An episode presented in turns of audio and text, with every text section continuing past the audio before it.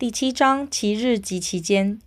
第六十三条，审判长、受命法官、受托法官或检察官指定其日行诉讼程序者，应传唤或通知诉讼关系人使其到场，但诉讼关系人在场或本法有特别规定者，不在此限。第六十四条，其日除有特别规定外，非有重大理由不得变更或延展之。其日经变更或延展者，应通知诉讼关系人。第六十五条，期间之计算，依民法之规定。第六十六条，应于法定期间内为诉讼行为之人，其住居所或事务所不在法院所在地者，计算该期间时，应扣除其在途之期间。前项应扣除之在途期间，由司法行政最高机关定之。第六十七条，非因过失。迟误上诉、抗告或申请再审之期间，或申请撤销或变更审判长、受命法官、受托法官裁定或检察官命令之期间者，于其原因消灭后五日内，得申请回复原状。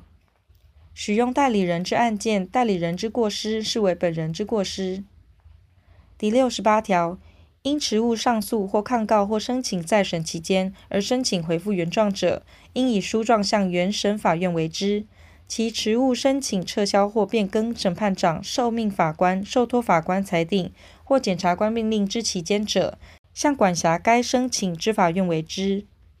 非因过失职务期间之原因及其消灭时期，应于书状内示明之。申请回复原状，应同时补行期间内应为之诉讼行为。第六十九条，回复原状之申请，由受申请之法院与补行之诉讼行为合并裁判之。如原审法院认其申请应行许可者，应善具意见书，将该上诉或抗告案件送由上级法院合并裁判。受申请之法院于裁判回复原状之申请前，得停止原裁判之执行。第七十条，延误申请再议之期间者，得准用前三条之规定，由原检察官准允回复原状。